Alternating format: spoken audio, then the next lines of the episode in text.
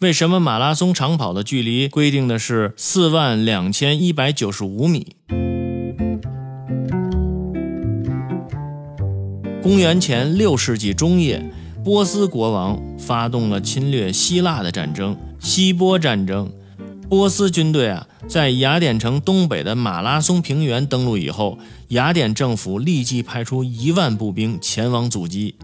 战斗打响以后，尽管波斯军从中部突入了雅典军的队伍，但其两翼却被击垮，被雅典军包围，波斯军无法抵抗，只好狼狈逃走。这就是历史上的马拉松战役。雅典军派出通讯员菲利庇底斯向雅典城报捷。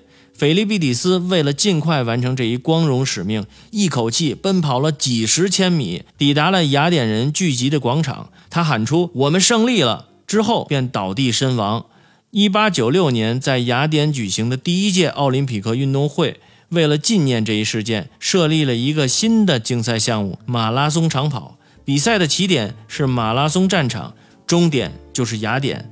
赛道的测定距离就是四十二公里又一百九十五米。